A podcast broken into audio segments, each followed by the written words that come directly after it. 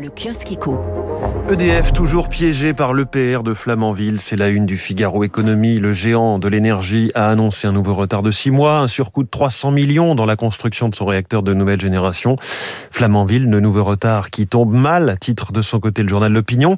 La France vient d'acter la relance de son programme nucléaire. Ce contretemps fait tâche, forcément. Alors, euh, quelles conséquences à ce nouveau retard? Et puis, euh, va-t-on voir un jour la fin de ce chantier? On y revient dans quelques instants dans le journal de l'économie de Radio Classique, ainsi que avec François Vidal à 7h10 dans son édito économique. Les échos font leur une sur un anniversaire, une première bougie avec ce titre, Stellantis, le mariage qui a changé PSA et Fiat Chrysler. La méthode Carlos Tavares en action, fidèle à sa réputation, le patron portugais a piloté au pas de charge les débuts du groupe. Les premiers résultats sont là, reste à convaincre les marchés. La production de bouteilles d'oxygène médical retrouve de l'air. Article du Parisien aujourd'hui en France ce matin. On croyait ce unique en Europe perdu depuis la fermeture de l'usine Luxfer, mais le projet des forges de Gerza, porté par d'anciens salariés du site et, Europlasma, va voir le jour d'ici 2024.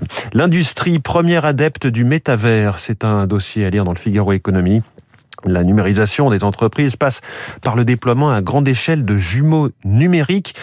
Un jumeau numérique, c'est un peu le mélange entre un plan en 3D ultra réaliste et un prototype, euh, tout ça dans un logiciel ou une plateforme de cloud. Le journal L'Opinion nous parle nourriture ce matin avec deux articles. Leclerc, le coup de baguette qui ne passe pas. La promotion sur le pain, 29 centimes la baguette euh, annoncée par le distributeur, est jugée déloyale par les artisans boulangers.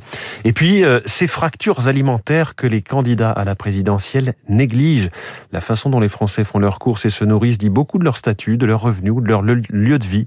C'est un puissant révélateur des inégalités sociales. Euh, France des pièces nobles et France du steak haché. France des légumes et France du Nutella en promo.